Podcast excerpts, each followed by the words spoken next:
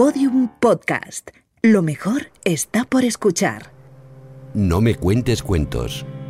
María Blanchard, la gran dama del cubismo. Hace muchos años, en el siglo XIX, nació en Santander una niña a quien sus padres llamaron María. Durante el embarazo, su madre se cayó al bajar de un coche de caballos y por eso María sufrió una doble desviación de columna que desformó su cuerpo. María creció acostumbrada a las miradas de los demás, a que la señalaran con el dedo y a que los otros niños la llamaran bruja.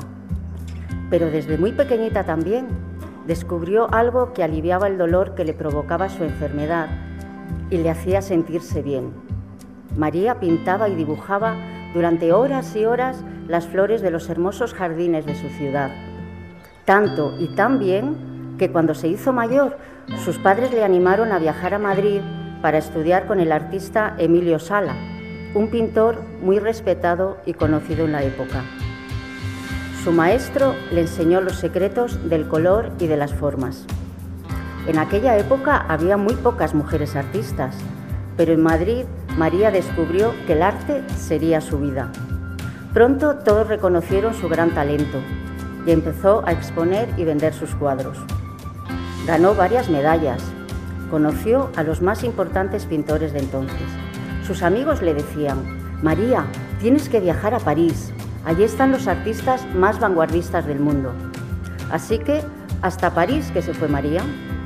Tan menudita como era, con el pelo castaño, despeinado en flotantes vuelos y con su mirada de niña.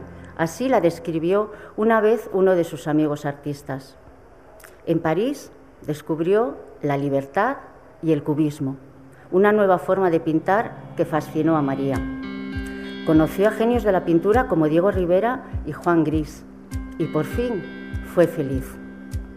Pintaba, exponía, le concedían premios y se valoraba su arte. Incluso Paul Claudel le dedicó un poema a uno de sus cuadros. Su maltrecho cuerpo no frenó sus ganas de seguir aprendiendo y pintando, así que viajó a Londres y Bruselas, aunque para ello tuvo que empeñar los objetos de plata heredados de su familia. Pero llegó un día en el que su cuerpo no pudo más y su salud se debilitó definitivamente. Si vivo, voy a pintar muchas flores, dijo poco antes de morir. María no pudo volver a pintar, pero nos dejó muchos cuadros con flores, retratos y otros dibujos en los principales museos del mundo que demuestran que cualquier sueño se puede hacer realidad si nos esforzamos y lo acompañamos de ilusión. Y así fue como María Blanchard se convirtió en una de las más importantes pintoras vanguardistas del siglo XX. María Blanchard, la gran dama del cubismo. Un cuento escrito y narrado por Asun Gómez Bueno.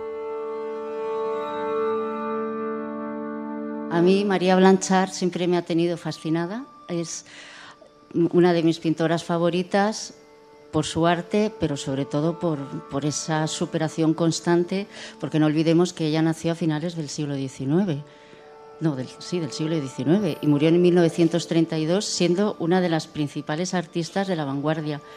Entonces dices, wow, Dios mío, esta mujer con ese cuerpecito tan deforme como era, tan, tan chiquitina, tan, con tanta penuria económica que pasó, pero que eh, hace tantísimos años viajó mucho, conoció a los mejores y lo que, no, lo que no recordaba y he tenido que preguntar a mis hermanos es desde cuándo me viene a mí la fascinación por María Blanchard, porque cuando me enteré del proyecto os dije, yo quiero escribir un cuento y quiero escribirlo sobre María Blanchard, pero mmm, ¿desde cuándo? Entonces mis hermanos me recordaron que cuando yo tenía 16 años, nosotros somos de Cantabria.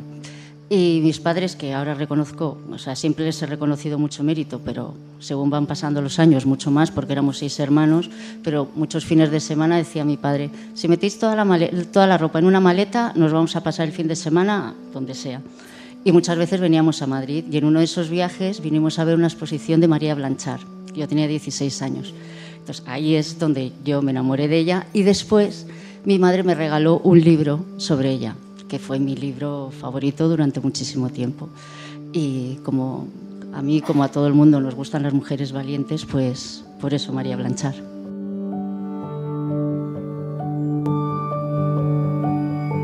No me cuentes cuentos, un proyecto colectivo liderado por Clos Letter y Prodigioso Volcán en colaboración con Espacio Fundación Telefónica y Podium Podcast, que busca contar de otra forma la historia inspiradora de 100 mujeres españolas con vidas apasionantes.